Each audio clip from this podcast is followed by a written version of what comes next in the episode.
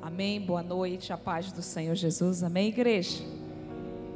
Glórias a Deus. Estamos nessa nessa última último capítulo, né, da nossa do nosso propósito de fé, de estudo, né, da palavra. Não como os mestres que aqui tiveram, né, mas porém, entretanto, estamos aqui para é, para estudarmos um pouco a palavra de Deus, amém? Vamos lá, Efésios, capítulo de número 6, mas na verdade nós não vamos é, começando, começar a ler agora. Deixa eu achar aqui o Efésios, amém? Só deixe aberta aí a palavra de Deus, capítulo 6.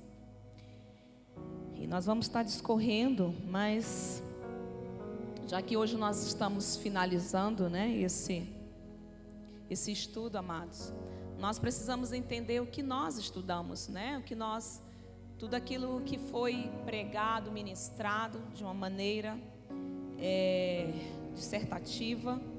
E eu tenho certeza que foi muito proveitoso e será nessa noite em nome de Jesus. Amém? Então, precisamos entender que nesta carta né, de Efésios, destinada à igreja em Éfeso, Paulo ele vai fazer o que? Um retrato da vida cristã. Como é que tem que ser a nossa vida cristã? E, claro, uma vida cristã vitoriosa. Então, Paulo ele vai dar essa, é, vai fazer esse retrato, né, do capítulo 1 ao capítulo 6 de como que tem que ser uma vida cristã. Paulo, o que, que ele faz? Ele escreveu é, para ampliar o que? Horizontes, né? Os horizontes espirituais de quê? De seus leitores de todas as épocas e culturas com o objetivo de quê? Com o objetivo de ajudá-los a compreender o, é, um pouco melhor a dimensão do plano eterno de Deus. Amém, igreja? Então, nesta carta aos Efésios, nós podemos ter essa dimensão do plano eterno de Deus para nós cristãos. E é, esse plano eterno desse Pai, onde Ele, através da Sua graça, ou seja, Ele vai estimular Paulo vai estimular e valorizar os alvos mais sublimes que o Senhor estabeleceu para a sua igreja. Então Paulo ele vai escrever para quê? Para fortalecer, para amadurecer os cristãos na fé, explicando qual o objetivo da igreja. Nós precisamos estarmos andando nesse nesse foco, amados. E esta carta ela pode ser considerada um tratado é, de Paulo sobre a Igreja Universal. E o corpo de Cristo, Paulo, ele queria que os seus leitores vissem o objetivo eterno de Deus para a igreja como um chamado e um privilégio tão elevado. Amém? E esse panorama da vida cristã que Paulo mostra lá em Efésios, amados, ele vai apresentar é, ele vai apresentar o passo a passo da vida cristã, desde quando nós aceitamos a Cristo até né, o, o nosso caminhar final com o Senhor. E, e eu posso intitular esse capítulo 6, é, dando um tema para ele, como a batalha da fé, pois podemos definir que o nosso andar, o andar dos crentes aqui nessa terra, é uma verdadeira batalha, não é verdade, amados? É uma verdadeira batalha.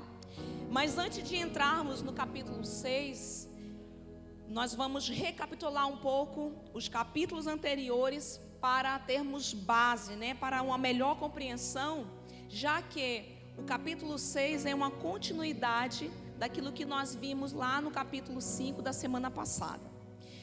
Primeiro capítulo, versículo 3. É, primeiro 1, 3. Eu coloquei alguns temas, amados. capítulo 1, ele vai falar de posição. No capítulo, no versículo 3, Paulo ele vai dizer assim: Bendito Deus e Pai de nosso Senhor Jesus Cristo, qual nos abençoou com todas as bênçãos espirituais nos lugares celestiais em Cristo. Ou seja, Paulo ele vai dizer que nós fomos, agora nós temos uma nova posição. Nós fomos transportados das trevas para a maravilhosa luz de Cristo. E aonde? Nos lugares celestiais em Cristo. Então nós fomos elevados aos lugares celestiais de comunhão com Cristo. E Paulo, ele vai o que? Nesse capítulo primeiro, ele vai nos garantir que os cristãos, quando unidos a Cristo, eles vão o que? Já passaram a ser beneficiários de todas as bênçãos que Deus destinou ao céu e aos seus habitantes. Amém, amados? Então, eles, o qual nos abençoou com todas as bênçãos espirituais nos lugares celestiais em Cristo Jesus. Ou seja, no céu tem doença? Não, não é verdade? No céu tem lágrima, no céu tem dor, não tem. Então todas as bênçãos de Deus dos céus, já, o Senhor já nos entregou, amém? Capítulo 2, tá é, põe aí o versículo 8 e 9. Já ele vai abordar o que? Que nós fomos salvos. Como é que foi? Como é que deu-se isso? Nós estamos agora em uma nova posição. Nós estamos nos lugares celestiais, um novo posicionamento em Cristo Jesus. Só que isso foi através de quê? Dos nossos esforços? Não. Foi através da graça. Porque pela graça sois salvos por meio da fé. E isso não vem de vós, é dom de Deus. No verso 9, não vem das obras para que ninguém se glorie. Nenhum pensamento ou esforço da parte de qualquer ser humano, ele tem valor ou capacidade para influir em sua salvação pessoal. Então, a salvação é simplesmente o que? Uma dádiva de Deus. Para isso, precisamos ter uma, uma fé sincera em Cristo Jesus. Já no capítulo 3, ele vai é, abordar o que? Versículos 5 e 6, capítulo 3, ele vai falar de um mistério, o mistério revelado, que diz assim: o qual noutros séculos não foi manifestado aos filhos dos homens, como agora tem sido revelado pelo Espírito aos seus santos apóstolos e profetas a saber que os gentios são co-herdeiros e de um mesmo corpo e participantes da promessa em Cristo pelo Evangelho. Amém?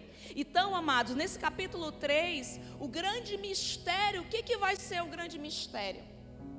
O grande mistério, versículo 18 e 19 ainda desse capítulo. O grande mistério é o que? É o grande amor de Deus. Amém? Porque a partir daí esse mistério é que a igreja ela se tornaria um só corpo, ou seja, não tinha mais divisão, né, de, de judeus, né, de gentios, ou seja, nós somos um corpo só. Aí ele vai dizer assim, ó, poderdes perfeitamente compreender com todos os santos qual seja a largura, o comprimento, a altura e a profundidade e conhecer o amor de Cristo que vai exceder todo entendimento para que sejais cheio de toda a plenitude de Deus.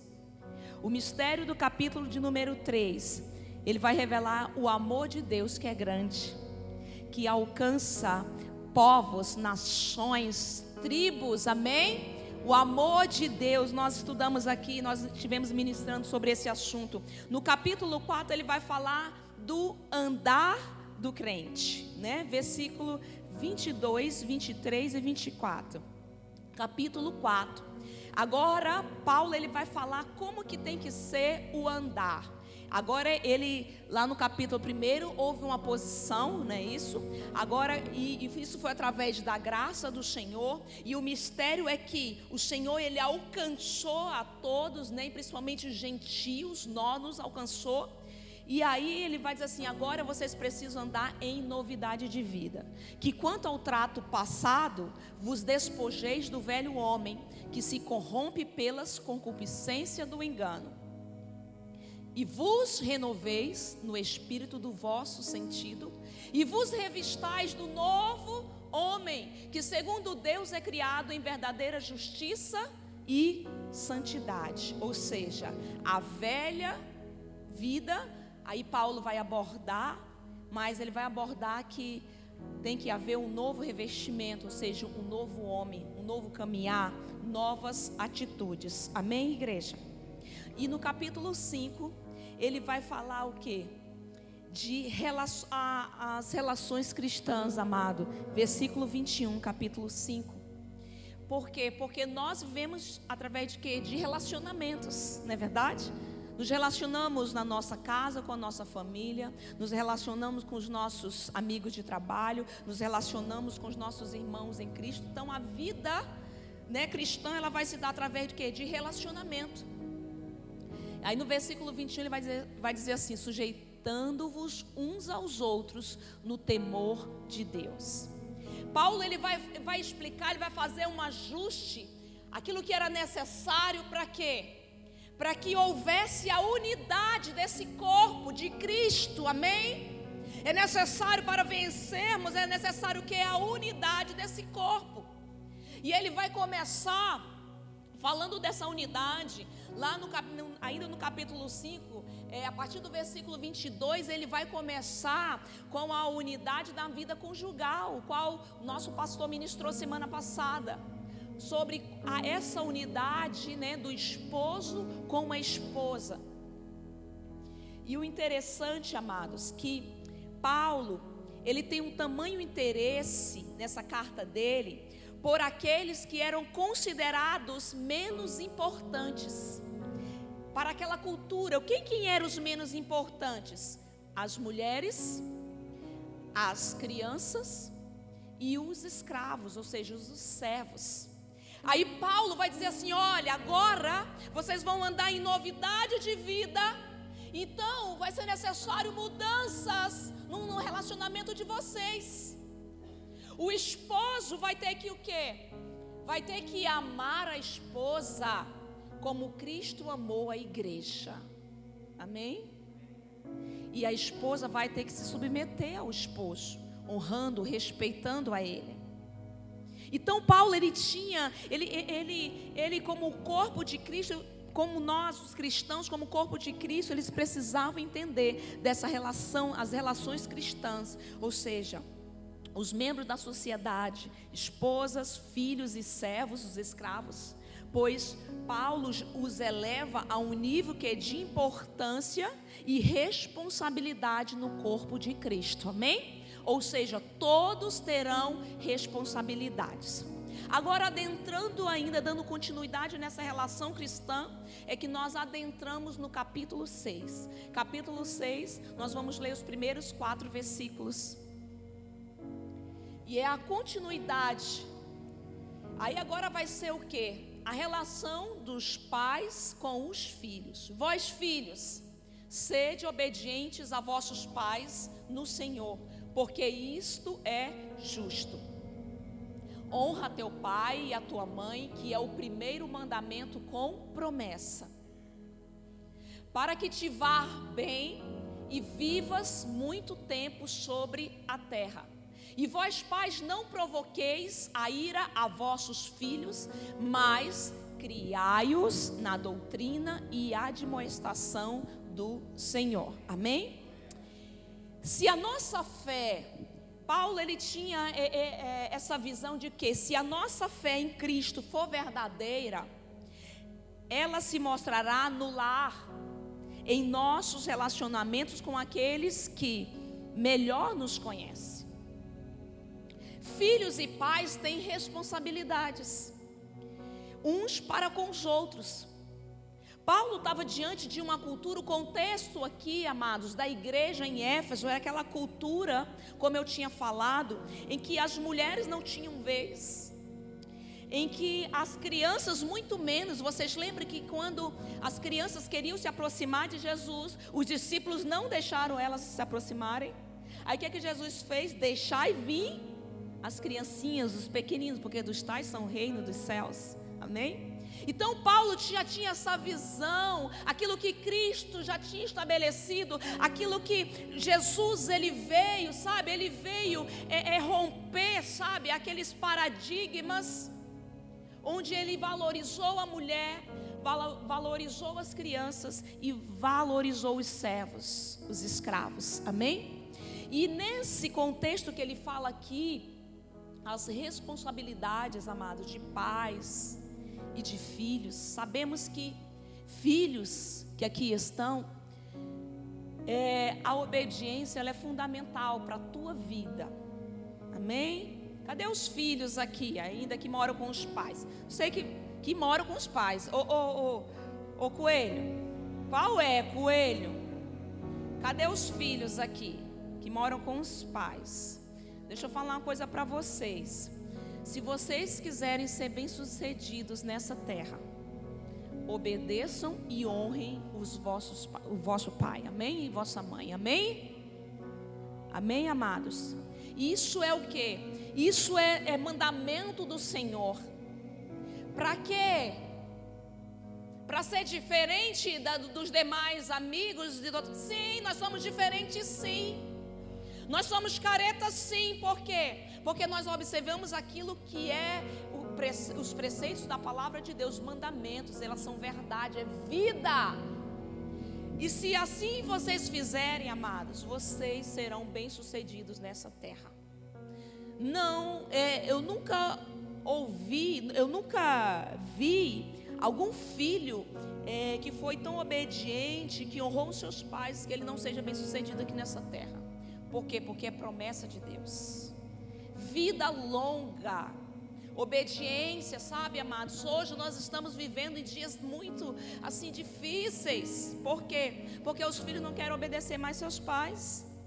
Você tem que falar dez vezes, né? Tem que falar dez vezes para poder obedecer. Meu Samuelzinho não está aqui, mas ele eu tinha que ouvir. Tem que falar dez vezes com Samuel. Então, amados, é difícil hoje Sabe, é, é, na minha época, só a minha mãe olhar para mim, eu já entendia tudo. Eu sou dessa época. Olhou, já sei, pronto, acabou-se. E graças a Deus, amados, eu é, consegui ser uma filha obediente à minha mãe. Graças a Deus. E eu espero honrá-la enquanto ela estiver aqui nessa terra, porque eu sei que é princípio da palavra de Deus. Às vezes eu fico, eu me eu me dobro para que eu possa visitar a minha mãe e, e as minhas bênçãos, meus filhos, assim, nós vamos, assim, vou na sua avó fazer o quê? Visitá-la.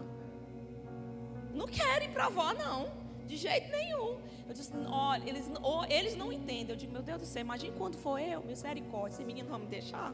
E não vamos visitar? Não quero visitar a avó? Então, amados, são princípios que vão se perdendo. E eu não quero que se perca de forma nenhuma. E nós, e aqui está aqui a responsabilidade, Paulo vai falar dessa responsabilidade dos filhos e a responsabilidade dos pais. O papel dos filhos na obediência e na honra, mas também tem os, o, é, o, papel dos pais de quê? De educar, de disciplinar, né? Segundo o conselho do Senhor, os pais não devem provocar os seus filhos, nem abandonar a sua responsabilidade de guiá-los, corrigi-los e discipliná-los. Paulo estava aqui falando para uma cultura em que os pais, eles tinham que educar os filhos. Porém, eles faziam a responsabilidade deles. Mas quando Paulo vai dizer assim, olha, pais, não provoqueis a ira dos vossos filhos, é porque os camaradas eram duros demais. Eles não tinham, como aquela cultura, criança não tinha vez, era calada e pronto e acabou-se. E algumas culturas aqui, nossa, era, era, não, era, não, era, não era isso? É, às vezes a criança não podia nem passar. Se tinha, se o pai estava conversando, mãe estava conversando, não podia nem passar. Porque senão o tapa corria no centro depois, né? Então, é o seguinte, e o que que Paulo vai advertir os pais? Ei, vocês precisam educar, mas com amor. Não sendo besta, Porque, amados, infelizmente tem pais que é besta demais. Misericórdia. Besta demais que dá, às vezes deixa até o filho bater na cara. Ah, ainda fica rindo, porque é criança. Deixa ele crescer. Deixa ele engrossar o gogó. Vai te bater, vai te fazer vergonha. A gente não, não precisamos, amados, é, espancar os nossos filhos. Mas na hora de disciplinar, tem que disciplinar. Eu não, eu, eu fui criada, não foi na base da peia, não. Graças a Deus. E eu cresci, amados, dizendo assim: Senhor, me dá essa sabedoria. De eu ensinar os meus filhos, sabe, não batendo, mas que eles me obedeçam. O negócio é meio difícil, porém estou tentando.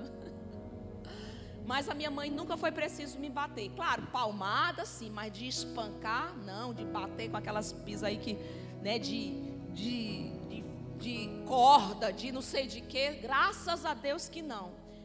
Eu fui muito obediente para a glória de Deus. Mas, amados, muitos não têm essa sabedoria. E Paulo vai dizer que precisamos é, dessa sabedoria. Amém? Pais e filhos. E versículo 5 ao 9. Outra relação, outra relação cristã que Paulo queria resolver na, na, nessa, no corpo de Cristo. Vós servos, obedecei ao vosso Senhor segundo a carne, com temor e tremor, na sinceridade de vosso coração, como a Cristo não servindo à vista como para agradar aos homens, mas como servo de Cristo, fazendo de coração a vontade de Deus. Servindo de boa vontade, como ao Senhor, e não como aos homens, sabendo que cada um receberá do Senhor todo o bem que fizer, seja servo, seja livre. E vós, senhores, fazei o mesmo com eles, deixando as ameaças, sabendo também que o Senhor deles e vosso está no céu e que para com ele não há acepção de pessoas. Amados, para a cultura aqui, é, os escravos eram partes, né? Era parte importante da sociedade lá em Éfeso, na cidade de Éfeso. Então, bem como na maioria da, da, das sociedades daquele, daquele tempo. Como muitos escravos e proprietários haviam se tornado cristãos, a igreja primitiva ela tinha que lidar diretamente com a questão das relações entre senhores e servos, ou seja, senhores e os escravos.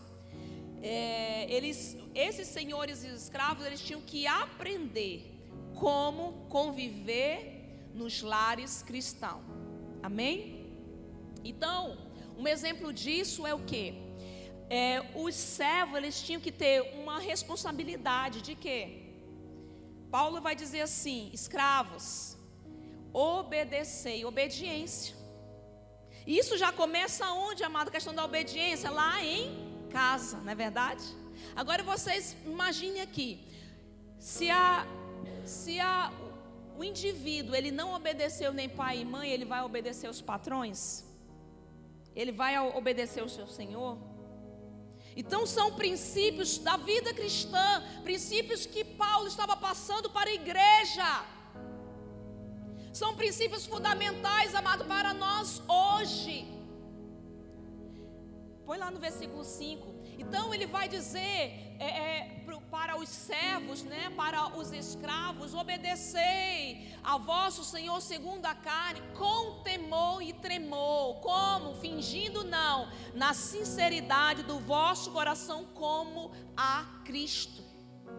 Será se nós somos sinceros, amados, com os nossos patrões? Então nós é, temos que entender como cristãos, nós temos responsabilidades. Nós somos servos do Senhor, nós somos a luz. Nós somos os representantes de Deus. Paulo estava dizendo: olha, você tem que deixar essa vida carnal de vocês. Vocês têm escravo? Tem. Ó, oh, vocês são escravos? Vocês são. O, o, os, os senhores de vocês podem até serem maus, porém, obedecei a eles, submetei-vos a eles. E aí, amados, não servindo à vista para agradar a homens, mas como servos de Cristo, fazendo de coração a vontade de Deus. E da mesma maneira, os senhores tinham que fazer com os escravos. Como? Porque, amados, eles maltratavam. Eles batiam, eles tratavam mal, ou seja, tratavam como né, é, animais, infelizmente. Mas Paulo queria mudar aquilo. Agora é a cultura dos céus, amém? É uma nova cultura. E aí, amados, um exemplo disso nós temos lá na carta de Filemão. Lembra lá que Paulo? Era exatamente isso aqui, ó. Paulo, ele escreve a, a, a Filemão ali quando ele envia aquela carta, porque o escravo, o escravo de Filemão fugiu, desobedeceu ao seu senhor, fugiu. Mas ele era dono, ou ele era escravo, então é, é Filemão, Onésimo era propriedade de Filemão. Aí Onésimo vai até e se encontra com Paulo, e aí ele se converte. Aí Paulo vai fazer jus à palavra que ele escreveu. Que que Paulo, como é que Paulo vai resolver essa parada? Ele, o servo desobedeceu, fugiu, e agora o servo se converteu. Aí Paulo vai dizer assim: Olha, agora você vai voltar para o seu Senhor. Você vai lá pedir perdão para ele. E Paulo manda uma carta dizendo assim: Olha, Filemão, está aí de volta o teu servo. Perdoa ele. Perdoa hoje, ele é uma nova criatura. Então, amados, assim devem ser as nossas relações hoje, no nosso trabalho. Nós que somos patrões, que temos né, vários é, colaboradores, funcionários, nós precisamos tratar bem a eles, como os homens e mulheres de Deus, não por é, abusando da autoridade que nós temos, de forma nenhuma. Assim, nós que somos é, colaboradores, funcionários, que prestamos serviço para alguém, amados, para os nossos patrões, que possamos ser obedientes, servindo de exemplo, de luz para eles. Amém? Ah, eles são maus, eles são grossos, não importa. O que, é que Paulo diz assim? Obedeça. Não importava, amado, o que, o que Onésimo ia, falou para Paulo. Paulo disse assim: Olha, não interessa, você tem que voltar lá, você tem que fazer o caminho de volta. Ele precisa, você precisa pedir perdão para ele. Você desobedeceu, vá lá. Quem sabe Ele vai te perdoar, Ele vai te liberar. Amém? Então são condutas cristãs, amém, amados? E por último, nós vamos falar a partir do versículo 14, desculpa, 10. Agora, Paulo ele vai falar o que? Permanecer firmes. Paulo vai nos demais, irmãos meus, fortalecei-vos no Senhor e na força do seu poder. Até o 13, tá? Revestivo de toda a armadura de Deus para que possais estar firmes contra as astutas ciladas do diabo. Porque não temos que lutar contra a carne e, com, e contra carne e sangue, mas sim contra os principados, contra as potestades, contra os príncipes das trevas deste século, contra as hortes espirituais da maldade nos lugares celestiais. Portanto, tomai toda a armadura de Deus, para que possais resistir no dia mau, e havendo feito tudo, ficar firmes. Amém? A conduta cristã esse panorama que Paulo ele entrega nessa carta, amado, esse retrato da vida cristã, ela vai, ela não vai se resumir apenas em atitudes práticas terrenas. Agora Paulo ele vai entregar uma, ele vai entregar uma ferramenta para que nós possamos vencermos a cada dia, amém? Paulo ele vai dizer assim, olha, é necessário, portanto, firmeza. É necessário que nós ficarmos inabaláveis, sem retroceder. Porque dá vontade de retroceder? Dá. Na caminhada cristã dá. Então, Paulo, ele já vai dar, amados, todo esse panorama de como que tem que ser a nossa vida cristã aqui na terra, desde uma nova posição até, amados, nosso revestimento para permanecermos firmes até o fim. Aquilo que ele vai falar lá em 2 Timóteo 4, 7, com convicção, que ele vai dizer assim: Olha, eu combati o bom combate e completei a carreira, a corrida, e eu perseverei na fé. Paulo vai dizer aqui para nós, no capítulo, é, a partir dos, do, do, versículo 10 em diante, que é necessário que, é, é, que nós venhamos nos revestir de uma armadura de uma força. Nossa força? Não. A força de Deus. Por quê? Paulo vai descortinar. Ele vai nos esclarecer, abrir o nosso entendimento. Para que, dizendo assim, que não há somente esse mundo aqui terreno, existe um mundo espiritual, amém? Para onde nós fomos levados, amados? Para as regiões celestes em Cristo Jesus, amém? E quem é que lá atua? Hã? As regiões, os principados, a potestade, as hostes da maldade, amados. E é necessário o que? Um revestimento Fortalecei-vos no Senhor e na força do seu poder, revestivo de toda a armadura de Deus. Paulo descreveu um traje completo e divino que Deus dá aos, a nós, servos dele, a fim de prover tudo que precisamos para que possamos estarmos firmes contra as astutas ciladas do diabo. Amém? Paulo vai dar as condutas de vida de relacionamento, de nova posição, de deixar o pecado, de viver, começar a viver uma, uma vida nova, um novo homem, uma nova mulher, em santificação. Mas para que nós possamos continuarmos firmes, por quê? Porque nós estamos numa batalha. Igreja do Senhor, entenda uma coisa: nós estamos em uma batalha. É uma batalha constante todos os dias. E o inimigo da, é, da, da, da nossa alma, ele quer o que? Ele quer nos derrubar.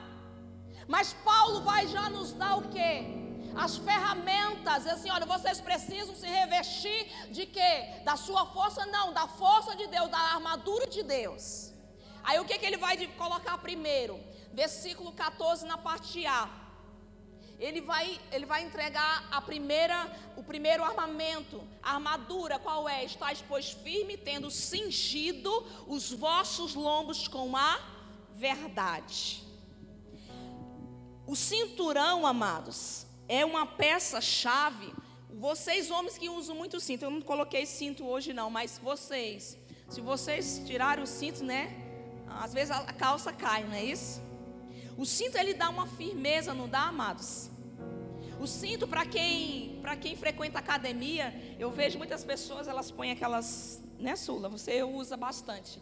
É, usa aquele, aquele cinturão assim bem grosso para quê? Para dar estabilidade. Já, eu já usei também para dar estabilidade aqui na coluna, para pegar, para pegar peso, para dar firmeza, sustentação. Então, amados, para que nós possamos estarmos firmes, é necessário que andarmos na verdade, cingidos com a verdade. Assim como o cinto era a base da armadura do soldado, a verdade é a base da vida cristã. Quando o inimigo, o pai da mentira, atacar com as suas com as suas mentiras, meias verdades e distorções, nós podemos permanecer firmes na verdade. Jesus vai falar lá em João 14:6, eu sou o caminho, eu sou a verdade. Agora precisamos andar em verdade, amados. Nós andamos no mundo de mentira. Mentira. É tudo fantasia, é tudo mentira. Você liga a televisão, aqueles artistas, aqueles atores, sabe? Tudo ali maravilhoso, se fazendo que tem uma vida bela, que é, é tudo perfeito, mas é tudo mentira. E a igreja, infelizmente, andando nessa mentira, permitindo adentrar a mentira dentro dos seus lares, viver querendo viver na mentira. Mas o cinturão, ele fala de verdade, é nessa verdade que nós precisamos andar, amém? É na verdade de Cristo, amém, amados? Na parte B, ele vai dizer assim: tendo cingido os vossos lombos com a verdade, vestida a couraça da justiça. A couraça da justiça, amada, ela vai proteger o quê? Os órgãos vitais. É o órgão vital que está aqui, amados? O nosso coração. A justiça, ela fornece uma defesa importante. Ela evidencia que nos tornamos justos diante de Deus. A proteção do nosso coração. Lá em Provérbios 4, 3 diz que é do coração que procedem, né? Que é a saída da vida, é a fonte de vida, né? Lá em Mateus 5, 8 vai dizer assim: Bem-aventurados os que são puros de coração, porque eles verão a Deus. Nosso coração tem que estar protegido, nossos sentimentos é necessário revestimento, amados. Nós nos sujamos, sabe? O nosso coração fica sujo. Sujo com as mentiras do diabo, sujo com o pecado, mas precisamos andar em justiça, não permitir que o pecado, a corrupção venha fazer parte da nossa vida. Andar em justiça é isso, é andar em retidão, é fazer, mas isso que eu vejo muito aquele nosso o nosso ministro da Justiça, Sérgio Moro, né? Meu Deus, a luta daquele homem, amados, para que contra a corrupção, contra tantas outras coisas, meu Deus, e ele assim contra-atacado, amados, não é fácil.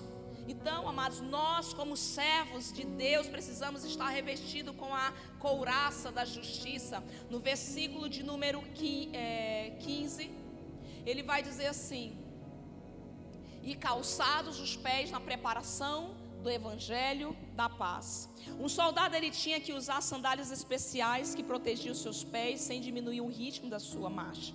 Isso permite que eles marchassem mais longe e mais rapidamente.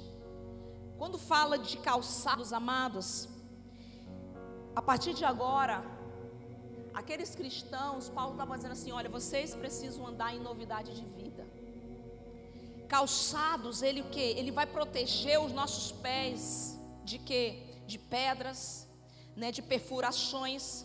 O calçado ele vai dar firmeza para o quê? Para galgar lugares altos, lugares acidentados, amém? Ou seja, lugares onde são minados pelo inimigo. Então, quando, quando Paulo vai dizer assim: olha, vocês precisam estar com seus pés calçados com a preparação, a minha versão vai dizer com a proteção do evangelho da paz. Agora vocês vão ter, firme, vão ter firmeza, são, é novo caminho, é um novo caminhar. E para vencermos o maligno, amado, é um novo caminhar. São novos caminhos. Na paz, na verdadeira paz que o só o Evangelho do Senhor Jesus Cristo pode nos dar. Amém? E no capítulo de número 16, no versículo de 16, ele vai falar o que? Do escudo da fé, tomando sobretudo o escudo da fé, com o qual podereis apagar todos os dardos inflamados do maligno. A fé. A fé, amada, ela é fundamental. A palavra de Deus diz assim: sem fé é impossível agradar a Deus. E o escudo, a, a fé, ela, ela como é o escudo que, que, que vai neutralizar neutralizar o que? Neutralizar os dardos inflamados do maligno. Dizendo assim: olha, tu não vai conseguir. Você é um derrotado. Ele vai jogar os dardos inflamados dele, amado, de mentira. Querendo roubar tudo aquilo que eu e você conquistamos em Cristo Jesus, amém? Mas o escudo da fé é necessário para vencermos esses dardos inflamados, para apagar todo o dardo inflamado do maligno, amém? Então, esse escudo ele fala de total confiança em Deus. No versículo 17. Tomai também o capacete da salvação. Uma pessoa sem esperança, amados, da salvação, ela será facilmente derrotada pelo inimigo. Salvação. Uma pessoa aqui, amados, é uma, é uma região onde está o que é nossa mente. A palavra de Deus diz assim, que a nossa mente tem que ser a mente de Cristo, a mente voltada para as coisas do alto. A nossa mente ela é bombardeada com pensamentos demoníacos. A nossa mente, nós precisamos entender como igreja, amados, nós estamos em uma batalha. E felizes daqueles, amados, que pedem a armadura dos céus. Não é ter medo, não. Essa ministração, Paulo aqui está falando, amado, para a igreja dele não uma igreja carnal, não uma igreja, sabe, amados, que apenas tem uma visão terrena, mas uma, uma igreja que conhece, sabe, a visão é, é, é do mundo espiritual. A guerra que é, os pensamentos que muitas vezes vêm, não vêm, sabe, na tua mente dizendo que você é um derrotado, dizendo que você não vai vencer, sabe? Que é, é dizendo assim para você desistir. Por isso que é necessário o capacete da salvação, amados. A nossa esperança, amém? A esperança da salvação. E por último, ele vai dizer assim: e a espada do Espírito, que é a palavra de Deus. A palavra de Deus, ela é poderosa, amém? Ela é uma arma poderosa. A palavra aqui é a espada do Espírito é a única arma ofensiva. Todas as demais são armas, são armamentos que Deus nos dá para nos defender, para, para no, nos defendermos. Mas a única que é ofensiva é a palavra de Deus. É exatamente aquilo que, que Jesus usou lá em Mateus, capítulo de número 4, não é isso? É 4, pastor? A tentação Mateus 4, põe aí Adeus. Mateus 4, versículo 4, 7 e o 10. Satanás estava tentando Jesus, mas Jesus estava com sua espada afiada. Quando ele disse assim: Disse-lhe Jesus, também está escrito: Não tentarás o Senhor teu Deus. Ei, onde é que tu foi? 4, 4 quatro pato. Ele, porém, respondendo, disse: Está escrito: Nem só de pão viverá o homem, mas de toda a palavra que sai da boca de Deus. 7. 4, 7.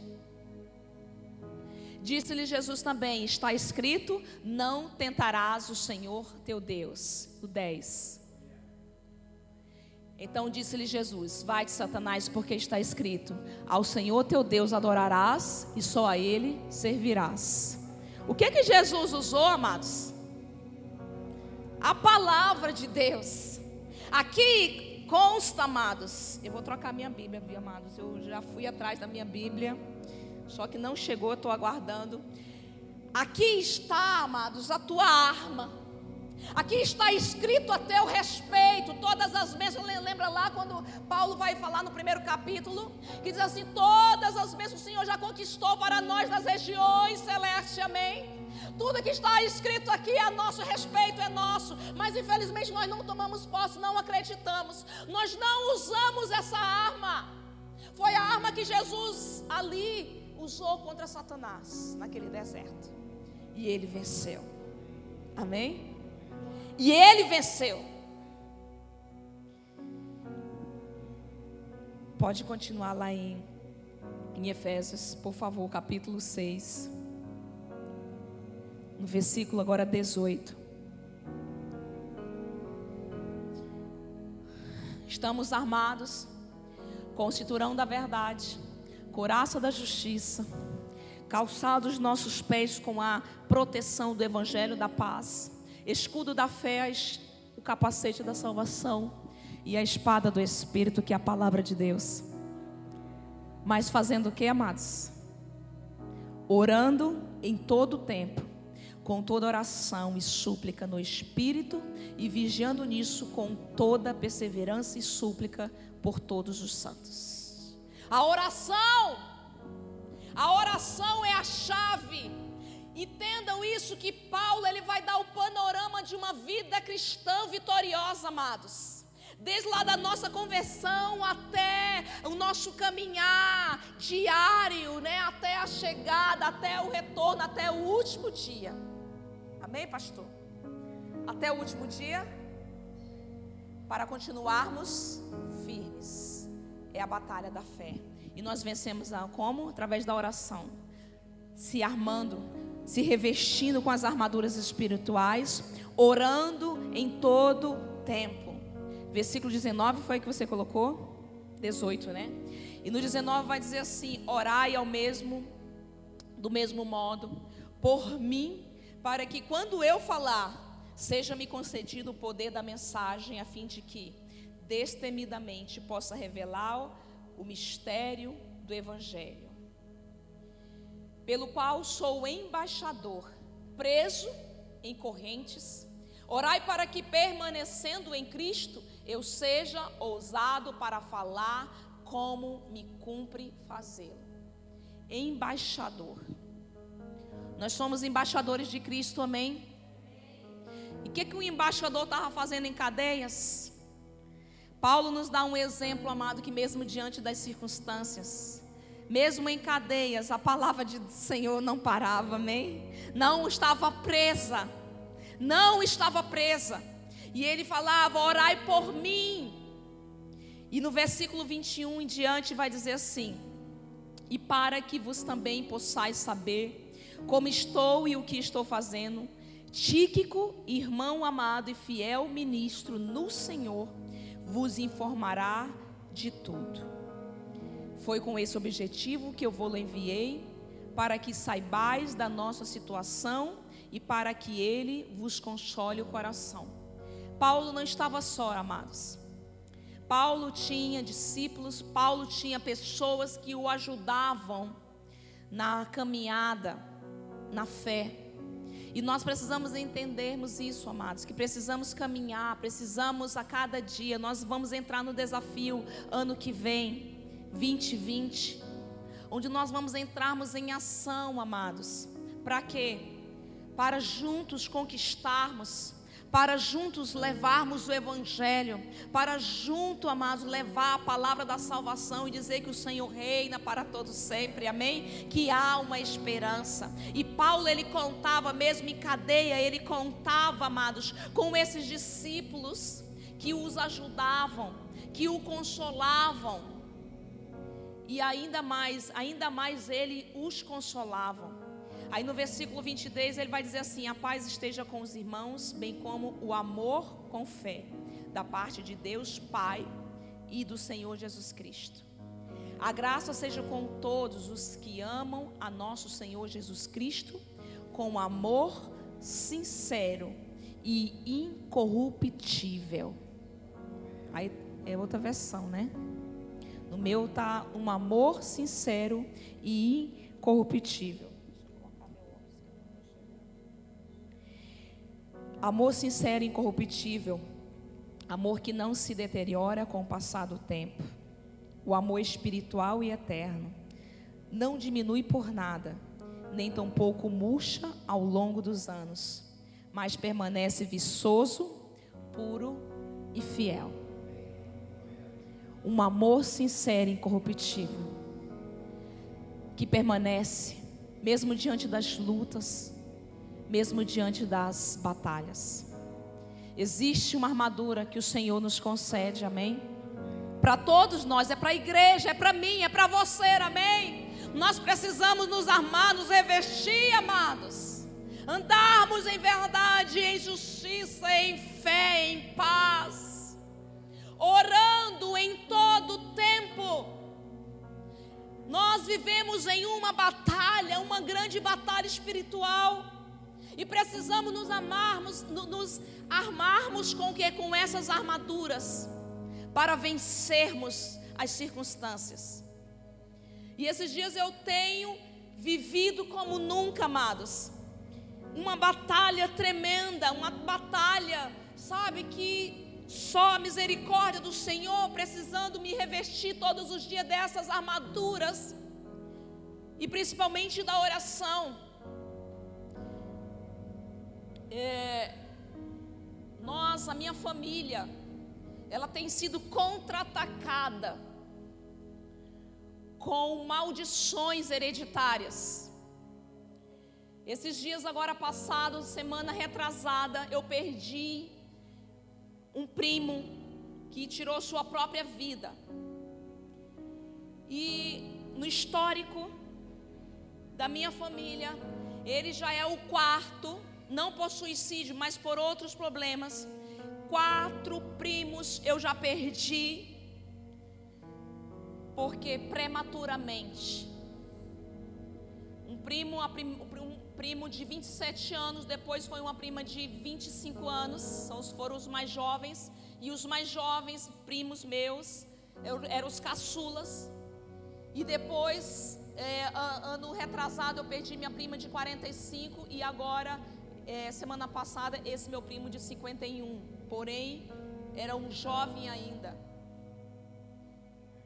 E eu me vi nessa batalha da fé, tendo que guerrear o bom combate pela minha família, pela minha descendência. Um combate, amados, de revestimento, de orar sem cessar, porque nós baixamos a guarda como igreja do Senhor, não é verdade? Nós estamos numa batalha, nós estamos numa caminhada. Mas muitas vezes nós baixamos a guarda, amados. Nós começamos a caminhada e nós achamos que as coisas, sabe, estão indo muito bem e aí nós deixamos. Mas enquanto nós estivermos aqui como servos, como os cristãos, como os homens e mulheres de Deus, nós precisamos nos armar. E agora estou na batalha orando pela minha família tive que adentrar, tive é, é, isso é pela parte da minha mãe, da parte da minha mãe, o único que são convertidos é eu, o Adelso que aqui está, e nós temos um primo é, que mora no município, somente nós três, não é isso? Deus, por parte da mãe. Os demais não são, são todos católicos, minha mãe, meus irmãos e todo mundo, todo mundo mais. E nós estamos se deparando, agora você imagine eu ter que enfrentar a minha família e ter que falar de maldições hereditárias para eles que não entendem. Aí eu tenho que guerrear. Ou seja, orar constantemente, estou orando constantemente por eles. E o interessante dessa batalha, amados, face a face com o inimigo, depois que o meu primo suicidou-se, ele suicidou-se numa terça-feira, na quarta-feira o demônio se manifestou dentro da sua própria casa. E, e nessa batalha eu comecei uma guerra orando pela minha família, por parte da minha mãe.